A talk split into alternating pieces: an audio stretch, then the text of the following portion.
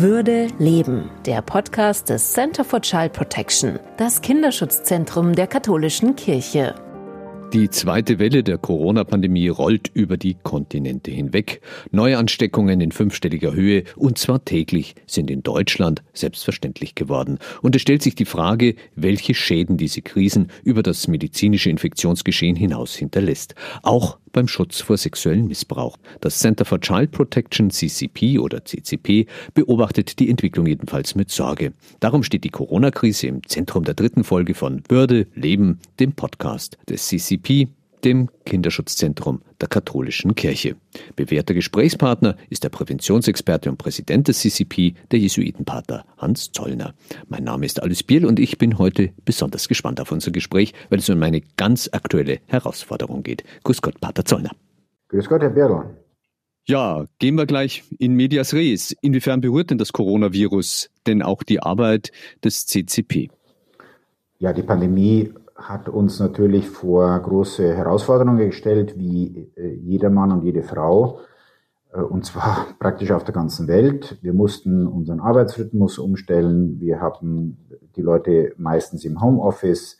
Für uns äh, ist schon wichtig, dass wir eben als Team arbeiten und das ist durch die Bedingungen der Pandemie erschwert worden. Auch die Reisen von Mitarbeiterinnen und Mitarbeitern zu Teammeetings oder zu Konferenzen war natürlich entweder nicht möglich oder nur sehr spärlich.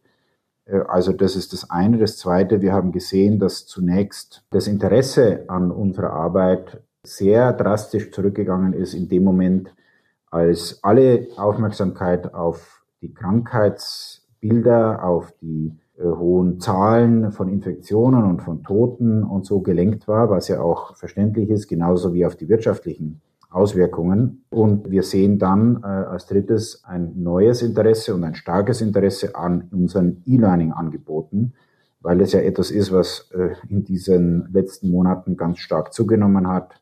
Ausbildung, Fortbildung äh, über das Internet. Nun ist aber wohl auch der Schutz vor sexuellem Missbrauch und vor häuslicher Gewalt in der Corona-Krise offenbar für die Betroffenen auch schwieriger geworden. Ich habe vor der Sendung dazu eine Stimme aus der Praxis gefragt, nämlich Cornelia Treitener, die leitet im Landkreis München das Frauenhaus des Sozialdienstes katholischer Frauen und sie hat im ersten Lockdown im Frühjahr noch in der Jugendfürsorge gearbeitet, kennt also beide Bereiche und sie hat mir ihre Erfahrungen so geschildert. Ja, die Pandemie macht sich in der Arbeit ähm, in zweierlei Hinsicht bemerkbar. Einmal haben wir während dem ersten Lockdown eigentlich so gut wie keine Anfragen mehr bekommen. Ähm, als der Lockdown dann zu Ende war, sind die Anfragen wieder ähm, deutlich gestiegen. Also der Bedarf war sicher da, aber es haben einfach viele ähm, Betroffene hatten nicht die Möglichkeit, während dem Lockdown ähm, sich an Beratungsstellen oder an Frauenhäuser zu wenden. Ich denke mal, das ist so zu erklären, dass einfach die potenziellen Gefährder natürlich dann auch oft vor Ort sind, sprich wenn der Gefährder nicht in die Arbeit geht oder ähm, im Homeoffice arbeitet, dann haben die Frauen oft einfach keine Möglichkeit mehr, sich Hilfe zu suchen. Das ist während einem Lockdown sicher ähm, viel, viel schwieriger, egal ob es um Missbrauch geht oder ob es um häusliche Gewalt geht. Das war Cornelia Treitner, die ein Frauenhaus des Sozialdienstes katholischer Frauen leitet und im vergangenen Frühjahr noch in der Jugendfürsorge gearbeitet hat. Schauen wir genauer auf den Schutz vor sexuellem Missbrauch. Ist es für Betroffene da grundsätzlich schwerer, sich Hilfe zu suchen jetzt? Es ist offensichtlich schwerer, sich Hilfe zu suchen. Und zwar, weil die meisten äh, Personen eben äh, unter einem mehr oder weniger schweren Lockdown stehen. Das heißt, sie können sich nicht bewegen, sie können nicht raus aus der Wohnung oder äh, über einen bestimmten Rahmen hinaus. Sie äh, sind sehr oft eben mit den Tätern in derselben Wohnung, im selben Haus äh, oder in der näheren Umgebung und die Kontrolle, die sie erfahren durch die Täter, speziell wenn wir von Kindern, aber auch wenn wir von Frauen reden, wie wir auch gerade gehört haben, ist natürlich viel stärker, weil die Täter oft eben auch zu Hause sind den ganzen Tag und noch zusätzlich unter äh, den Bedingungen auch des Lockdowns stehen. Das heißt, sie fühlen sich unausgelastet, gestresst aus verschiedensten Gründen und das ist ein höheres Risiko für Missbrauch. Gibt es denn schon Studien oder Zahlen, inwieweit die Pandemie sexuellen Missbrauch begünstigt? Wir hatten schon im letzten Frühsommer Zahlen, belastbare Zahlen durch eine Untersuchung, die in Spanien und in Italien durchgeführt wurde, wo belegbar war schon damals, dass das Risiko für sexuelle Gewalt, dem Kinder und Jugendliche, aber auch Frauen ausgesetzt sind, deutlich höher ist, aus dem vorhin erwähnten Grund, weil nämlich die Täter zu Hause sind, weil sie den ganzen Tag zu Hause sind und weil sie äh, unbeobachtet sich fühlen, beziehungsweise weil die Opfer auch äh, sich viel schwerer Hilfe holen können. Zweiter große Bereich, auf den wir kommen müssen, ist, äh, wie das, welche Rolle das Internet spielt bei dem, wie Kinder und Jugendliche missbraucht werden, auch sexuell missbraucht werden. Darüber können wir noch ausführlich reden. Kann man das beziffern? Hat sich das verdoppelt? Hat sich das verdreifacht? Welche Zahlen geben da die Studien hier? Also in verschiedensten Ländern gibt es natürlich unterschiedliche Untersuchungen mittlerweile, aber man kann sagen, dass aus dem, was wir bisher haben, äh, es sich ergibt, dass etwa ein Viertel bis ähm, ein Drittel mehr Übergriffe gemeldet sind, beziehungsweise ans Tageslicht gekommen sind. Das muss man ja immer dazu sagen, das ist ja nur das, was wir wissen. Es ist eine äh, enorme Dunkelziffer anzunehmen. Das heißt, es bleibt auch sehr viel von diesem Missbrauch verborgen. Wie verschärft sich denn das Problem insbesondere für ganz junge Missbrauchsbetroffene, also für Kinder speziell in der Corona-Pandemie? Ja, das ist äh, sehr schlimm und sehr tragisch oft, weil Kinder ja angewiesen sind, äh, dass sie mit anderen Leuten zusammenkommen, mit ihren Freundinnen und Freunden, äh, dass sie in den Kindergarten oder in die Schule gehen können und dass damit auch eine Distanz zum Täter, der ja oft der Vater oder der Stiefvater des Kindes ist, oder andere Verwandte, dass diese Distanz nicht hergestellt werden kann, dass also die normale soziale Kontrolle ausfällt. Und sie können auch nicht einfach zum Telefon greifen, weil eben die Täter oft daneben stehen und das unterbinden. Ja, und dann kommt natürlich hinzu, Sie haben es ja gesagt, äh, die soziale Kontrolle fällt aus. Inwiefern können denn in dieser Situation Außenstehende, etwa Lehrer im Online-Unterricht, überhaupt Anzeichen für sexuellen Missbrauch erkennen? Ja, das ist natürlich schon sehr schwierig, auch wenn man der Person gegenübersteht, also wenn man sie wirklich physisch vor sich hat. Das ist noch schwieriger äh, äh zu bewerkstelligen, wenn man nur äh, sozusagen auf dem Bildschirm die Personen hat und wenn ich dann ja als Lehrer oder Lehrerin äh, 25 oder 30 Kinderabbildungen ähm, auf dem Bildschirm sehe, wie, wie soll ich das erkennen? Das ist sehr schwierig. Ein anderes Problem ist ja, dass manche Kinder auch offensichtlich sozusagen verschwunden sind, die sind äh, über Tage oder Wochen nicht auffindbar. Äh, man kann sie nicht kontaktieren, sie loggen sich nicht ein, sie nehmen nicht teil an, dem, an den Unterrichtsmaßnahmen. Äh, das sind natürlich Hinweise auf Störungen, aber das können Störungen sein, die im Technischen liegen. Natürlich ist zu vermuten, dass es sehr viel öfter auch daran liegt, dass sie entweder eben abgehalten werden davon, dass sie äh, teilnehmen an diesen Lehrveranstaltungen oder dass sie selber auch so depressiv oder anders wie ähm, krank sind, äh, dass sie da nicht äh, teilnehmen, nicht sichtbar sind. Das klingt richtig bestürzend, weil gerade die Schwächsten, die sexueller Missbrauch betrifft, ja sich jetzt ja überhaupt nicht mehr bemerkbar machen können.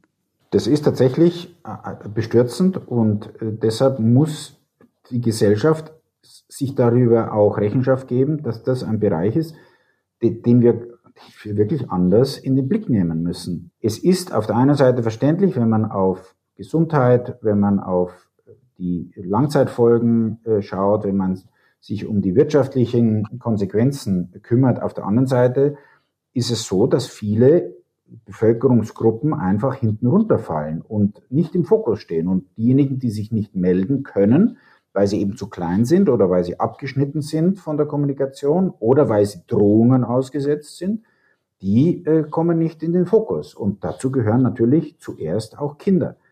Und deshalb ist es eine Gesamtverantwortung auch äh, in der Bevölkerung, dass man dennoch die Augen aufmacht und dass man ein Minimum von Sozialkontrolle sozusagen äh, sichtbar macht als Nachbar oder Nachbarin, wenn man den Eindruck hat, dass da nebenan eben äh, zum Beispiel geschlagen wird, dass Kinder weinen, dass, sie, dass rumgebrüllt wird ähm, oder dass plötzlich eine gespenstische Ruhe herrscht, dann kann man ja ähm, auch mal klopfen oder, oder ein Geschenk für das Kind hinstellen und dann, um ein Signal zu geben, ich bin da, ihr seid nicht allein in eurer Wohnungswelt sozusagen, ihr, es sind da Leute drumherum und die haben die Augen und die Ohren offen. Pater Zollner, wir haben es vorher schon angeschnitten, das Internet spielt offenbar auch eine besondere Rolle bei sexuellem Missbrauch, gerade jetzt in der Corona-Pandemie. Und vor einigen Tagen habe ich gelesen, dass allein die Philippinen mehr als doppelt so viele Internetzugriffe auf Darstellungen sexuellen Kindesmissbrauchs oder Darstellungen sexueller Ausbeutung von Kindern oder Minderjährigen verzeichnen. Welche Rolle spielt denn das Netz in Corona-Zeiten bei diesem Thema sexueller Missbrauch? Ja, das Internet hat natürlich enorm an Bedeutung überhaupt gewonnen für alle Arten von von Kommunikation, von, von Teamsitzungen, äh, äh, von äh, Weitergabe von Informationen, Lehrveranstaltungen etc. Und das Internet hat bei allem Guten, was uns da auch sehr zu Pass kommt, diese dunkle Seite. Und ähm, das ist eindeutig belegbar durch die Klickzahlen, die man ja messen kann. Das ist nicht nur in den Philippinen der Fall, das war von Australien über Spanien bis nach USA überall feststellbar. Die, die Zugriffe von Einzelpersonen, unterschiedlichen Einzelpersonen auf, äh, auf Websites, in denen eben solche äh, Dar Darstellungen von Kindern und Jugendlichen, äh, die durch sexuelle Gewalt missbraucht werden, ist deutlich gestiegen. Und das ist sehr beunruhigend, weil es zeigt, dass diese Kinder und Jugendlichen äh, wirklich einem enormen Risiko ausgesetzt sind, das sich noch verdoppelt, manchmal verdreifacht hat. Das wäre meine nächste Frage. Gibt es Erhebungen, die das auch schon zahlenmäßig ausdrücken? Ist das jetzt doppelt oder dreifach gestiegen? Also in manchen Gegenden ist es, hat es sich verdoppelt, in manchen verdreifacht. Es ist ganz klar, äh, dass Menschen, die alleine zu Hause sitzen oder eben auch in ihrer Familie äh, sind, äh, sich eingesperrt fühlen, nicht raus können, ähm, dass die unter Stress stehen und dass viele eben aus welchem Grund auch immer dann mehr nicht nur Zeit haben, sondern auch mehr ihre sexuelle Bedürfnisse ausleben in einer Art und Weise, die eben sehr schädlich und auch verbrecherisch ist wenn es nämlich um solche sexuellen Darstellungen von Gewalt gegen Kinder geht. Stechen da manche Regionen besonders heraus? Ich habe selber einige Dutzend äh, Studien bzw. Nachrichten gesehen dazu. Das ist natürlich alles, sagen wir mal, sehr vorläufig, aber die Tendenz ist eindeutig und ob es jetzt bei dem einen 45 Prozent mehr und äh, bei dem anderen 27 Prozent mehr in dem einen Land oder im jenen ist, das äh, hängt dann immer auch von anderen Faktoren ab, wie man misst und so, aber äh, dass es ein ungleich größeres Risiko ist, ähm, das ist äh, deutlich belegbar. Aber das unterscheidet sich jetzt nicht nach einzelnen äh, Ländern oder Kontinenten. Nein, das ist überall festzustellen. ich meine, es gibt Länder, die sich mehr dafür interessieren, also die das eher und schneller und kon konkreter messen. Ähm, und es gibt Länder, in denen nicht nachgeschaut wird, aber es ist natürlich zu vermuten, dass das über die ganze Welt verstreut ist. Manche Hörer fragen sich wahrscheinlich, warum wir zuvor die etwas umständlich wirkende Formulierung Darstellungen sexuellen Kindesmissbrauchs oder Darstellungen sexueller Ausbeutung von Minderjährigen benutzt haben. In Pressemeldungen ist ja fast immer von Kinderpornografie die Rede. Ich muss zugeben, dass ich den Begriff selbst in meiner Arbeit als Journalist benutzt habe. Durch Sie habe ich aber gelernt, ihn besser nicht zu verwenden. Warum ist dieser Begriff Kinderpornografie für einen Wissenschaftler oder Präventionsexperten belastet oder unzutreffend? Ja, es ist tatsächlich so, dass in den letzten Jahren in der Fachwelt und auch in vielen Gesetzgebungen dieser Begriff Kinderpornografie nicht mehr verwendet wird und, und aktiv vermieden wird. Äh, warum? Weil Kinderpornografie ja suggeriert, dass es sich um eine andere Art von Pornografie handelt, so wie eben bei Darstellungen von Erwachsenen äh, sich um Pornografie handelt. Äh, bei Kindern ist dieser Aspekt der sexuellen Gewalt ganz klar im Vordergrund und deshalb kann man nicht einfach von irgendeiner anderen Art von Pornografie reden, sondern muss klar formulieren, auch in dem, wie man darüber redet, dass es sich um sexuelle Ausbeutung äh, von Kindern und Jugendlichen handelt, wenn sie eben äh, in Bildern oder in Videoformaten dargestellt werden. Also der Begriff Kinderpornografie, der ist verharmlosend. Er ist verharmlosend, er ist verniedlichend und er bringt überhaupt nicht zum Ausdruck, dass es sich hier um sexuelle Gewalt gegen Kinder und Jugendliche handelt. Kehren wir zurück zur Ausgangsfrage. Welche Rolle das Netz gerade in Pandemiezeiten bei sexuellem Kindesmissbrauch innehat. Ähm, welche Hoffnung haben Sie denn, dass der Druck auf Regierungen und Plattformbetreiber in der Pandemie steigt, jetzt stärker auch auf entsprechende Inhalte zu achten und sie auch entsprechend zu ächten oder zu löschen? Dazu gibt es seit einigen Jahren eine große Koalition von Regierungen, von NGOs äh, und äh, von anderen Institutionen, die dazu hinarbeitet, dass eben solche Abbildungen und solche Videos äh, leichter gefunden werden können, leichter vom Netz genommen werden können und dass die Anbieter schneller bestraft werden können. Ich meine, letztes Jahr im Juni war an einem bestimmten Tag in Deutschland in allen großen Tageszeitungen die Überschrift, dass auf der Internetseite, die die Missbrauchstäter von Lütche betrieben haben, 30.000 Einzelpersonen einen Account hatten. Und ganz Deutschland ist darüber zutiefst erschrocken, wie weit das verbreitet ist und was das tatsächlich auch bedeutet. Alle Be Bevölkerungsschichten, alle Berufsgruppen sind unter diesen Benutzern da vertreten. Allerdings ist es sehr schwierig, überhaupt solche Plattformen auszuheben. Die Polizeieinheiten, die mit dieser Aufgabe betraut sind, äh, sind äh, erstens mal sehr oft nicht genügend gut personell ausgestattet. Zweitens ist diese Arbeit unglaublich äh, anfordernd, weil man sich ja Material anschauen muss, bei dem den meisten von uns einfach nur übel wird. Das kann man nicht lange aushalten. Und drittens äh, ist natürlich die, äh, die Möglichkeit, äh, sich zu verbergen im Internet und speziell im Darknet so groß, dass es schwierig ist, überhaupt an solche Websites, an solche Plattformen zu kommen. Also das ist alles etwas, was es schwierig macht und was die ganze Aufmerksamkeit auch bedürfte des Gesetzgebers. Und dazu muss ich auch anfügen, dass kurz vor Weihnachten im Europaparlament äh, und zwischen Europarat und Europäischer Kommission ein Gesetz außer Kraft gesetzt wurde, mit dem es möglich gewesen war, dass Facebook und Snapchat und TikTok und was auch immer herausfinden, wer solche sexualisierten Abbildungen von Kindern und Jugendlichen äh, ins Internet stellen. Und leider ist unter der Führung einer deutschen Europaparlamentarierin diese Möglichkeit dann nicht mehr verlängert worden, so dass sich jetzt der größte Anbieter von Social Media, Facebook, nicht mehr an dieser Tätigkeit beteiligt, herauszufinden, wer stellt welches Material von sexueller Ausbeutung von Kindern ins Internet. Warum hat man diese Möglichkeit jetzt abgeschafft? Was steht da für eine Argumentation dahinter? Die Argumentation ist die, dass diese Techniken, die man dann einsetzt, dass die die Persönlichkeitsrechte und das Recht auf den freien Ausdruck im Internet beschränken. Und genau das ist eine Diskussion, die wir in der Gesellschaft führen müssen. Wo hören die Freiheitsrechte der einen auf und wo äh, beginnt der Schaden bei den anderen. Und äh, das ist ein ganz eklatanter Punkt. Äh, da muss man sagen, dass sich einige äh, Leute sehr weit rauslehnen, äh, rausgelehnt haben jedenfalls, und diese Persönlichkeitsrechte über alles stellen und, äh, und damit auch den Schaden von Kindern und Jugendlichen de facto mit in Kauf nehmen.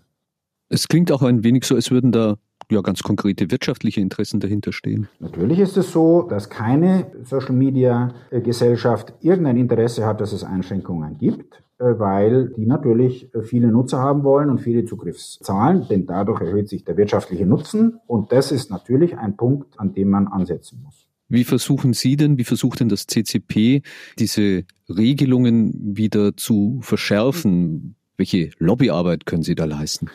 Wir haben versucht, unsere Stimme einzubringen in Zusammenarbeit mit verschiedenen anderen Organisationen. Die bekannteste Stimme wahrscheinlich war Ashton Kutcher, der Schauspieler, der in USA eine NGO gegründet hat, mit dem Ziel, die Ausbeutung, sexuelle Ausbeutung von Kindern und Jugendlichen im Internet zu unterbinden. Der hat sich mit der Frau von der Leyen unterhalten genau darüber. Leider hat es im Endeffekt nichts gebracht, weil mit 18. Äh, Dezember diese Regelung ausgelaufen ist und jetzt also einige Companies eben nicht das tun, was technisch möglich ist, um solche Abbildungen rauszufinden und äh, um diejenigen äh, auch zu bestrafen, die sie hochgeladen haben. Das klingt nach einem schweren Rückschlag für Ihre Bemühungen, sexuellen Missbrauch zu bekämpfen oder am besten zu verhüten. Das ist so, das ist sehr schmerzhaft, auch weil es zeigt, dass letztlich bei der Diskussion auch auf gesellschaftlicher Ebene viele Worte verloren werden und die Kinderrechte und der Kinderschutz äh, zwar schön klingen, aber wenn es um das eigene geht, nämlich zum Beispiel um die Einschränkungen von Möglichkeiten, bestimmte Inhalte hochzuladen, dann ist der Gesetzgeber offensichtlich nicht bereit, jedenfalls nicht äh, auf internationaler Ebene, die Konsequenzen zu ziehen und Kinder wirklich umfassend zu schützen. Auf was setzt denn jetzt das CCP, um die Gefahren steigenden sexuellen Missbrauchs in der Pandemie wenigstens einzudämmen? Ja, wir sind natürlich nur ein kleines Rad, was wir tun wollen äh, und was wir auch getan haben über die letzten fast zwölf Monate mittlerweile, dass wir äh, viele Webinars angeboten haben in Zusammenarbeit mit, mit anderen Organisationen, wo wir Präventionsbeauftragte aus verschiedenen Ländern äh, darauf hingewiesen haben, was man tun kann, wie man auch persönlich mit dieser Situation umgeht, weil ja viele Präventionsbeauftragte abgeschnitten sind von den Leuten, für die sie eigentlich da sein sollten. Dann, wie vorhin gesagt, machen wir weiter mit unseren Online-Fortbildungsmaßnahmen. Wir haben über die letzten Monate viele neue Partner gewonnen aus der ganzen Welt, die sich für unser E-Learning-Programm interessiert haben. Und wir versuchen äh, auch durch politische Zusammenarbeit mit äh, anderen äh, Institutionen und Organisationen dieses Thema präsent zu halten, obwohl die Aufmerksamkeit fast der ganzen Menschheit jetzt sich stark um dieses Virus dreht und um all die Folgen für Gesundheit und für Wirtschaft. Pater Zollner, Sie haben es vorher schon einmal etwas ausgeführt, aber ich glaube, man kann es nicht oft genug wiederholen. Was kann denn jeder Einzelne tun, um Kinder und Jugendliche gerade jetzt vor solchen Übergriffen und Verbrechen zu schützen, gerade in der Pandemie, die uns ja noch länger beschäftigen wird? Ja, das eine ist, dass man sich bewusst macht, dass es eben noch weitere Themen gibt, auch wenn viele äh, eben äh, unter wirtschaftlichen Sorgen leiden und äh, die, die Frage, wann wird das endlich auch ein Ende haben, uns alle beschäftigt. Das ist eine sehr schwierige psychische Situation für alle, äh, aber man muss sich eben auch darüber klar sein, dass einige Bevölkerungsgruppen, und dazu gehören Kinder und Jugendliche, vergessen werden und dass man ihre Interessen sicherlich nur sehr spärlich bedenkt. Obwohl es Nachrichten gibt dazu, haben sie einfach keine Lobby. Und da ist der Punkt, der erste Punkt, dass ich jede Person, die ein Interesse hat, dass Kinder geschützt werden, muss für sich selber das präsent halten und muss es dann auch präsent machen, wenn sich die Gelegenheit bietet.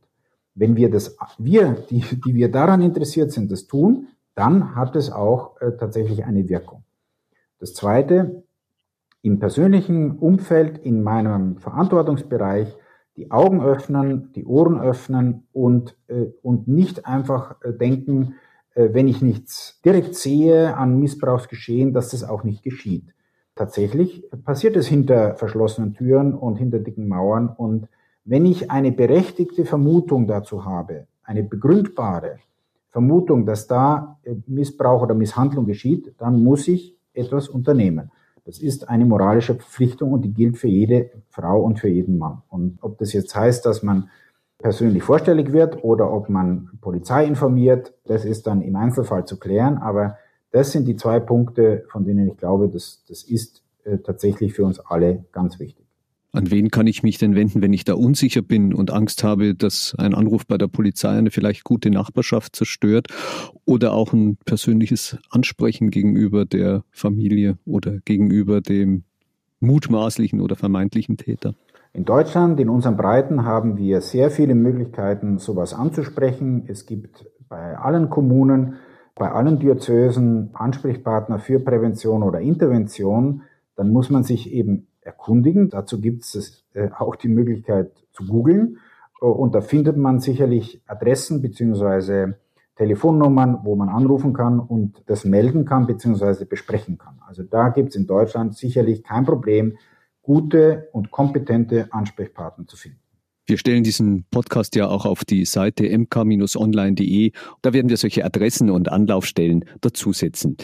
Pater Zollner, das war die dritte Folge unseres Podcasts Würde.leben des CCP, des Center for Child Protection, dem kirchlichen Kinderschutzzentrum. Wir hören uns wieder am 19. Februar und mit welchen Fragen oder mit welchem Thema wollen wir uns denn dann befassen?